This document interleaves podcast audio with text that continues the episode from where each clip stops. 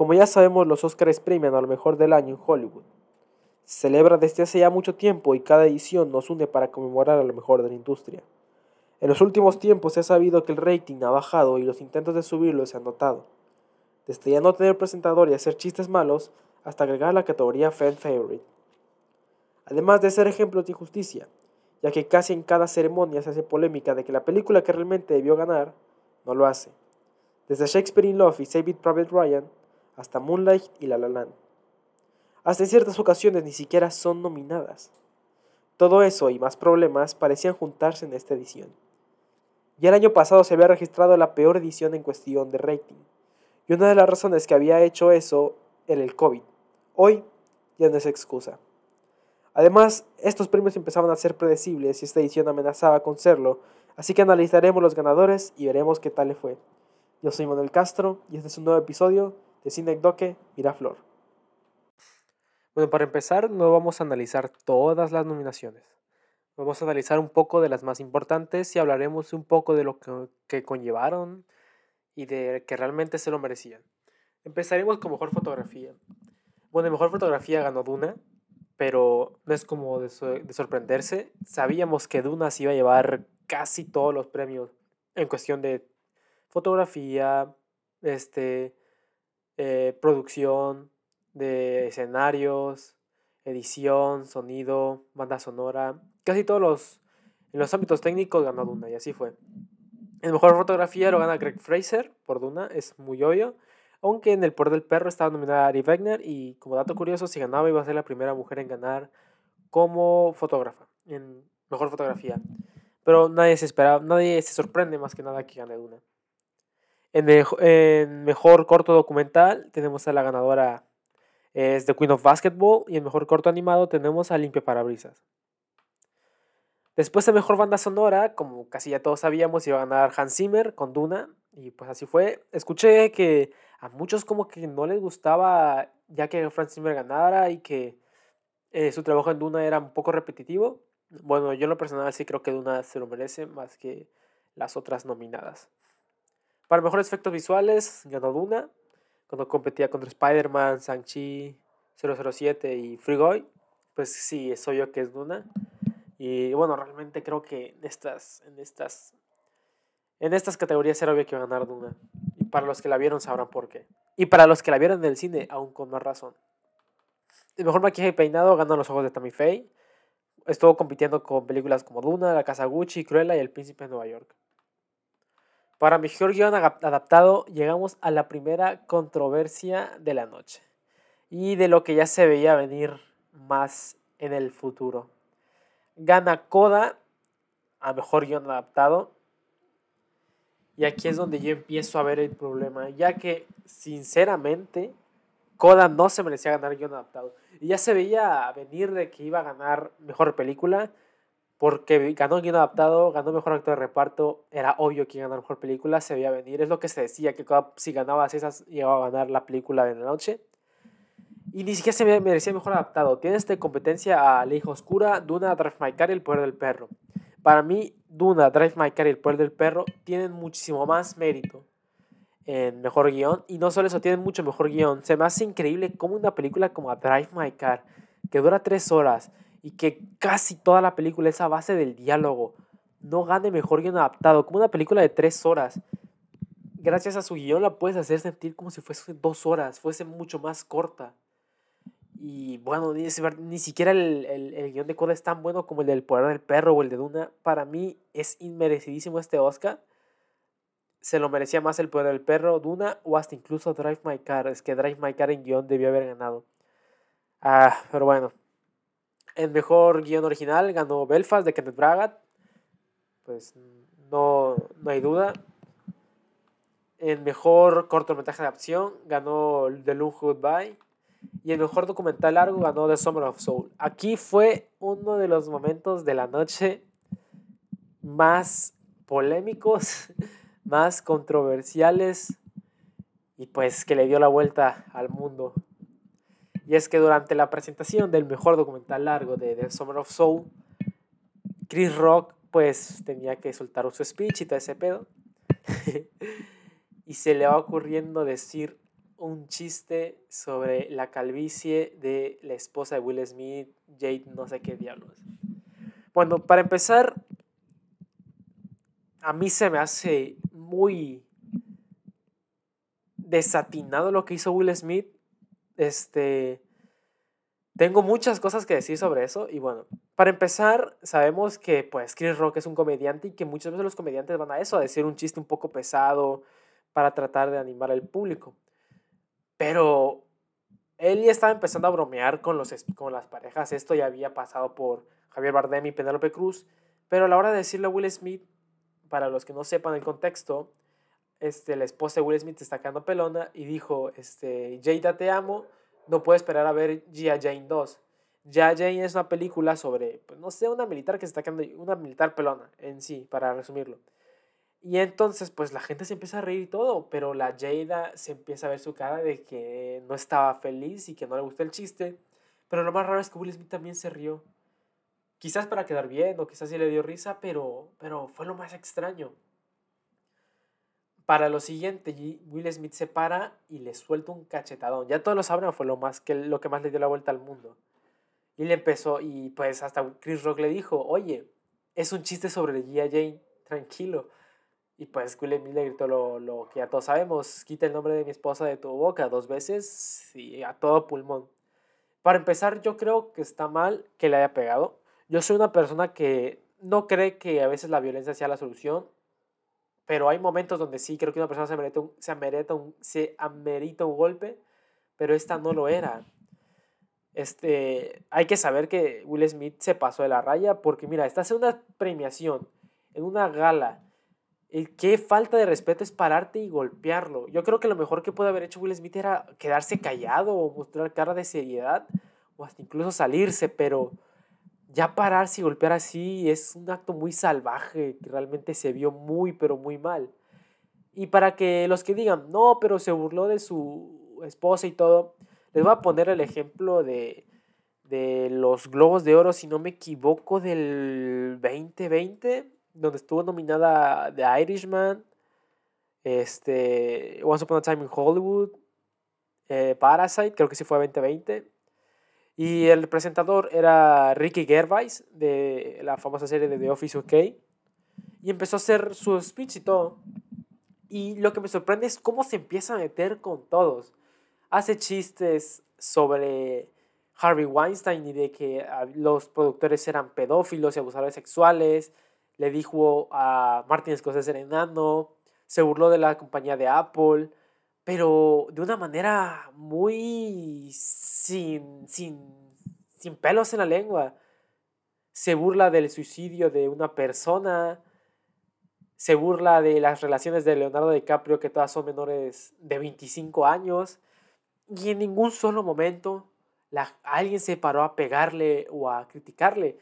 Porque hasta el mismo lo dice, son chistes, son bromas y así se deben de tomar. Y por más personal que sean, no, no amerita que te pares y lo golpees. Estás en un momento formal. Lo más que te puedes hacer es quedar callado, enojarte y quizás ya después, cuando acabe la ceremonia, ir a reclamarle o irte. ¿Se imaginan que Will Smith en plena ceremonia le dicen ese chiste, se va y que después gana el premio y no lo va a recoger porque se fue? Eso sí que hubiese sido más, más, ¿cómo se dice? La academia hubiese perdido con eso, pero la academia sí ganó con el golpe. Todo el rating subió, todos estuvieron hablando de eso. Claro, nadie habla de que realmente quién ganó película, quién ganó esto, quién ganó el otro. Los vestuarios que siempre son hablados, todo el mundo está hablando del golpe y siento que se está mal porque opacó. Entonces, se me hace muy mal eso y, para, y lo repito, ni siquiera es un mal chiste, un chiste tan pesado. Les está, la está comparando con un personaje de una película. No me acuerdo quién decía, lo feo hubiese sido que le dijese, Will Smith, si tú ganas hoy, tu Oscar va a brillar más que la pelona de tu esposa. No, o sea, fue un chiste comparado con un personaje. Y siento que Will Smith se pasó de lanza. No sé si le van a quitar el Oscar, que es lo que me han dicho. Ojalá se lo quiten al viejo Naco ese. Y fue muy mal eso. Y lo peor es que el año que viene como esta madre fue un chingo de rating lo que subió, no, no duden que para el año que viene aparece Chris Rock haciendo un chiste sobre este momento. Y pues bueno, creo que fue lo peorcito de la noche, el momento cringe. Yo en lo personal estoy en completo desacuerdo que la haya pegado.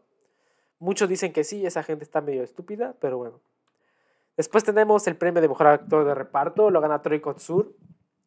Yo en lo personal creí que lo podían ganar también Jesse Plimons o Cody Smith McPhee de El Poder del Perro. A mí me gustó mucho lo que hizo Cody Smith McPhee, pero creo que de los, todos los premios que merecía Coda, este es el que más me gustó y el que más se lo merecía. Los demás, el mejor película y mejor guion no. Porque, wow, lo de Troy Kotsur es bueno, muy bonito que premien a alguien con esta discapacidad y se pueda abrir más barreras para todos los actores y artistas sordos.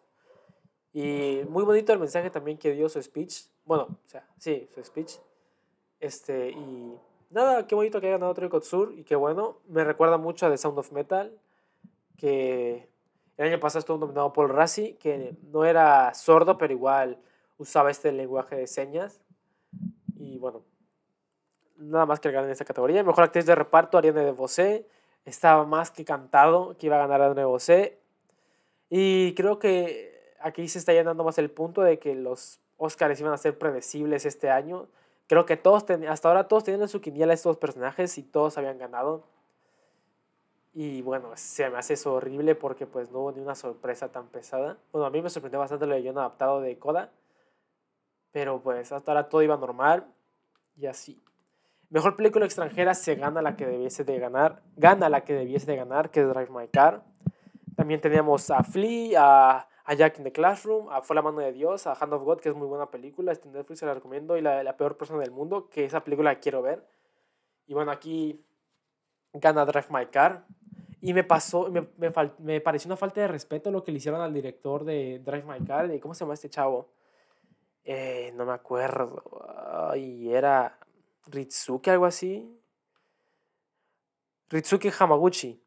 De que estaba dando su speech, estaba hablando y de repente le empiezan a poner la música para que ya se fuese y hasta el chavo dice, no, espérame, voy a hacer algo más y pues tan solo dieron como 30 segundos para hablar y como a otros como a Will Smith le dieron un buen de chance y habló pura estupidez el viejo loco ese y bueno, se me hizo muy falta de respeto lo que le hicieron a Ritsuke Hamaguchi. Mejor director teníamos a Jim Campion, Kenneth Braga, Rizke Hamaguchi, Steven Spielberg y Paul Thomas Anderson. A mí me hubiese gustado que ganase Paul Thomas Anderson porque yo sé, no sé, siento que se lo merece y me gustó lo que hizo en Licorice Pizza, pero era obvio y era merecido que ganase Jane Campion. La tercera mujer que gana el premio Oscar, el año pasado lo ganó Nomadland, esta Naomi Wong creo que se llama, y la de directora de Hurt Locker, que no me acuerdo cómo se llama de plano. Lo que hace Jane Campion el poder del perro es muy, muy, muy, muy bueno. Y bueno, pues se lo ganó. Felicidades por ella. Después venimos con otra de las grandes polémicas de la noche. Mejor película animada. No estaba nominada Belle. No hice reseña de Belle, la pensé hacer, pero a mí se me hace que Belle es una película que debió haber estado nominada llegó en Venecia, se fue con muy buenas críticas del Festival de Venecia y no estuvo nominada. Siento que ha estado muy bien por Luca y por Raya y creo que Belle es de las mejores animadas del año. Si no la han visto, véanla. Pero de las que están nominadas, la que debió ganar era La familia Mitchells contra las máquinas. Es un peliculón, en serio. Y creo que no hay sorpresa en que haya ganado Encanto. Sabemos que es una categoría que Disney tiene controlada Disney siempre va a ganar y siempre va a haber injusticia. Es, es obvio que, que esto sea cierto porque hay tres nominadas de Disney como es Raya, Luca y Encanto, donde Raya y Luca ni siquiera debieron estar ahí. El otro día estaba viendo cómo eran las votaciones del Oscar y como todos sabemos hay miembros de la academia que todos tienen el derecho de votar a mejor película, pero para las otras categorías tú tienes que haber trabajado en esa en, esa, en ese rubro, pues. Si tú eres un fotógrafo, solo puedes votar por mejor película y mejor fotografía. Si tú eres actor, solo por mejor película y mejor actor. Entonces, para los que trabajan en películas de animación, los animadores, solo pueden, votar por animación y mejor película. Y también estaba viendo que en la mayoría de casos, para estar en el jurado, tuviste que haber estado nominado a un Oscar. Entonces se dan cuenta de la cantidad de jurados que ha de haber de Disney para mejor película animada la mayoría han de haber trabajado o trabajan para Disney. Es, es, es, es una tontería eso. Y no solo eso, cuando gana, cuando se va a anunciar la categoría, ¿cómo hay tres actrices de Disney? O sea, es más cantado, es como todos se están quejando de que Disney no se merece tantas premiaciones, no se merece tantas nominaciones, es como que te lo restregan a la cara de ¿y qué vas a hacer? Aquí estamos nosotros. Y otra cosa que no me gustó fue el speech que dieron de las películas animadas son las películas que disfrutan los niños y los adultos tienen que soportar. Y es que, bro, para nada, o sea, las películas animadas también son cine y no solo hay películas animadas para niños. Vi que en Twitter se hizo una, un pleito por lo que dijo el, el, lo que se dijo en el discurso y muchos morros edgys, todos nacos pendejos, empezaron a poner que no, el cine determinado también es para adultos así no, ¿cómo justificas esta escena? Y empezaron a poner escenas de sexo, de gore, de matanzas. Y bro, nada que ver. Eso es una estupidez. Si quieres demostrar que el cine animado también es para adultos, no sé, enseña películas que tengan este carácter. Te puedo decir fácil ahorita Anomaliza. Te puedo decir fácil Fantastic Mr. Wall, Mr. Fox. Que no sé qué tan para adultos sea, pero pues no es para niños en sí. El ejemplo perfecto que yo pongo, Perfect Blue, una de mis películas favoritas, cómo trata este tema de la fama y la locura, la identidad. Este Paprika, esta otra, la de... Ay, se me fue el nombre. Ah. Balsos Bashir. Películas que han estado nominadas a la Academia Mejor Película Animada. Es Persepolis igual. Y son películas que no por tener una escena de sexo, una escena de gore, groserías, las hace para adultos, no, sino su temática, su ambientación, de lo que hablan, es lo que realmente hace que sea una película para adultos. Encanto ganó al final de cuentas, no se lo merecía, pero todos teníamos que iba a ganar. Los Mitchells contra la máquina sí que se lo merecía, es la mejor película animada del año. A mí me hubiese gustado que Belle estuviese nominada, es una muy buena película igual. Y bueno, creo que solo sirve para demostrar la injusticia que hay en Disney y los Óscares. Pero bueno, ¿qué se le va a hacer? no sé si algún día vaya a cambiar. Y si no me creen, los invito a buscar todas las compañías y estudios que han estado nominados a película animada y que han ganado. La mayoría han sido de Disney. La mayoría han sido de Disney. Y los estudios que han estado nominados son pocos. Y ahora, no solo eso, los estudios que han estado nominados y han ganado son poquísimos. Mejor canción original gana Billie Eilish con No Time to Die. Creo que era muy igual, muy cantada. Como lo digo, estos premios fueron muy cantados. Y pues creo que lo que todos pareció curioso es que Dos Oruguitas esté nominada. Yo creo que los productores de Disney se están revolcando en sus tumbas de no haber nominado No se habla de Bruno. Porque si hubiese estado nominada, ganabas seguramente. Y también me pareció raro que cantasen la canción No se habla de Bruno en los Oscars. Para meter más rating, supongo. Y la cagaron, porque la canción no está tan mala, pero pues después ver a Megan Thee Stallion, Becky G Luis Fonsi cantando, está todo guacala el momento. Llegamos con Mejor Actriz, que sin duda alguna sabíamos que iba a ganarlo Jessica Chastain. No he tenido la chance de ver Los Ojos de Tammy Faye, pero dicen que es una muy buena actuación. A mí me hubiese, me hubiese gustado que nace Kristen Stewart. Lo que hizo Spencer me parece sensacional. Para muchos decían lo mismo, de que si no lo ganaba Tammy Faye, quizás lo podría ganar Kristen Stewart era cantadísimo que lo iba a ganar Jessica Chastain por los ojos de Tammy Faye. Llegamos a Mejor Actor y creo que es otro de los premios más injustos de la noche. Para mí el segundo más injusto de la noche.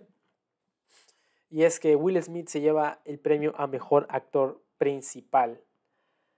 Y aquí voy a decir algo que todos saben, y es que Will Smith ni siquiera hace un tan buen trabajo en Ray Richards. Si la película está perfectamente hecha para que Will Smith gane el mejor actor principal, pero yo creo que los actores que se debieron llevar este premio sin duda eran Andrew Garfield o en su defecto Benedict Cumberbatch. Lo que hace Benedict Cumberbatch y Andrew Garfield es increíble, pero increíble, son pedazos de actuaciones. Y no entiendo cómo Will Smith lo puede ganar, si estuvo si no estuvo tan bien, en serio, vean Ray Richards y Will Smith tampoco es la gran pasada. Sí, es obvio. Will Smith estaba dale y dale que quería un Oscar. Criticó a los Oscars por no incluir tantos personajes, digo, tantos actores afroamericanos que nominan puro blanco. Y eso es algo que se ha criticado en los Oscars siempre. Pero en este caso, Andrew Garfield y Benedict Cumberbatch hicieron una increíble actuación. Eran los que se lo merecían. Cualquiera de los dos era mejor que Will Smith. Y ah, no, realmente muy injusto. Ahora Will, ahora Will Smith va a poder decir que es el mejor actor. Ya tiene un Oscar mejor actor. Pero ay, también vi comentarios en Twitter y en Facebook diciendo de que Will Smith se lo merecía más porque tenía más trayectoria que Benedict Cumberbatch y Andrew Garfield. Y la que escribió eso es una gente estúpida porque no sé si sabrán que esta premiación es para el mejor actor en cierto papel, no el que tiene mejor trayectoria. Obviamente si fuese por trayectoria lo gana Will Smith, pero no es por trayectoria, es por el mejor desempeño que hicieron en cierto trabajo. Y pues Andrew Garfield hizo mejor desempeño en Tick Boom y Benedict Cumberbatch en El Poder del Perro que Will Smith en Ray Richards. Y no solo eso, lo fastidioso que fue el speech de Will Smith, que primero entiendo que quiera justificarse, que quiera decir, tengo que defender a mi familia, pero es un speech largo, aburrido, y luego el chavo no se callaba y ni siquiera le ponían la música. El ejemplo, el speech de Sammy Faye fue rápido y fue muy bonito. Igual me gustó bastante el de Jane Campion, el de Kenneth Bragat. Pero el de Will Smith, ¿cómo me aburrió esa cosa? Y neta, te da un coraje de que lo que está diciendo se trata de justificarse por la estupidez que había hecho hace rato. De cómo tenía que defender a su familia como lo hizo Ray Richards. Y es de, ay, cabrón, ya cállate un rato, güey. Y se empezó a hablar así un buen de tiempo. Y no solo eso, ahorita recordándolo bien, cómo Will Smith opacó todo. Todo, todo lo opacó ese momento. Literalmente se subieron al escenario elencos de películas históricas. Ejemplo, primero subieron los de Juno, que salió J.K. Simmons, salió este de. Este que antes era mujer, ahora es hombre, se me fue su nombre. Ah, ¿cómo se llamaba? Elliot Page, yes, Elliot Page. Y esta otra actriz, que no me acuerdo de su nombre ya de plano. Y salieron los del elenco del padrino. O sea, llegó Francis Ford Coppola, Al Pacino y Robert De Niro juntos, pero llegó Francis Ford Coppola. O sea, imagínense Tienes leyendas vivas del cine en el escenario para presentar una categoría. Y nadie habla de eso porque están hablando del cachetón que le metió Will Smith. O sea, eso me, me enoja. O sea, no, no, no dimensionan las leyendas que tienen enfrente. Y no solo eso, cuando van a presentar mejor actor, llega Samuel L. Jackson, Uma Thurman y John Travolta para celebrar los 28 años, creo que son de Pulp Fiction otras leyendas vivas, literalmente uno de mis películas favoritas. Y nadie, nadie habló de esos momentos por andar hablando del cachetón de Will Smith. Neta, pinche viejo loco, consiguió lo que quería de una manera más asquerosa posible. Y si tú ves ahorita todas las notas que sacaron de los Oscars, aparece Will Smith cachetando a Chris Rock. Me parece eso horrible, horrible. Y después llegamos a Mejor Película. Teníamos nominado a No mires arriba, El Callejón de las Armas Perdidas, Coda, Duna, Belfast, Drive My Car, El Poder del Perro, Amor sin barreras, Rey Richard y Belfast. Todos sabíamos, todos creíamos que lo iba a ganar El Poder del Perro. Eso parecía pero sabíamos que si una película de casualidad podría dar las sorpresas era Coda, porque la promoción y la publicidad que se le había dado era increíble. No sé a cuántos de ustedes viendo historias de Instagram no les salía comerciales de Apple TV donde estaba Coda. Y pues además el mensaje que trae de inclusividad para la gente sorda parecía ser de que podría ser la que ganaba si no ganaba el poder del perro. Esto más hizo fuerte esta teoría cuando gana mejor guion adaptado, sobre todo, más que porque Troy Kotsur está más cantadito que podría ganarlo. Pero cuando gana mejor guion adaptado se hace muchísimo más obvio. Y a la hora de ver quién lo ganó, resulta que Coda ganó mejor película. Y miren, voy a ser sincero, lo más sincero, hablando de esto un punto crítico, no hablando con mi corazón, sino hablando con mi mente y es que poniéndole cabeza a la situación y analizando bien, es, pasa lo mismo que ha pasado ya en años anteriores, y es que Coda hoy no gana por lo buena que sea, sino gana por el mensaje que te estaba enviando. Gana porque es una película bonita y que a todos les gustó, les tocó el corazón. Pero las películas que realmente, por lo buena que son y lo bien ejecutadas que están, que debieron haber ganado, eran El poder del perro o Drive My Car. O hasta su defecto Belfast. Esas son películas que realmente sí se lo merecían. Pero si una película se lo merecía, era El poder del perro. Esa sí, para mí era la mejor película que debió ganar este año. De las nominadas, claro. Coda es, es, es eso, es los Oscars nuevamente premiando el mensaje y queriendo ser inclusivos con la gente, mostrando de que miren, también apoyamos esta comunidad, háganos caso. Y pues es lo triste de la situación de que Coda no se merecía ganar. Y ahora cuando veamos quién ganó el 2022, mejor película, vamos a decir Coda. Una película que ni siquiera es tan buena. Mejor que Coda era El Callejón de las Almas Perdidas. Era Duna, era Drive My Car, era Belfast, era Licorice Pizza, El Poder del Perro. Son mejores películas que Coda. Y pues es otra vez los Oscars premiando un movimiento, a una comunidad, a un grupo de personas, una minoría se hizo con Moonlight no con, y en vez de dárselo a La La Land. Se hizo con, en mi, en mi opinión, se hizo con, con Parasite, aunque Parasite sí, sí, se lo merecía de hecho. Se hizo con Dos años de esclavitud, cuando creo que tenías a esta, a esta del The Revenant. Y así. Realmente es algo que me molesta mucho. Y es, esto es la conclusión ya, es que los Oscars se han vuelto predecibles. Sabíamos que estos, los que iban a ganar, ganaron.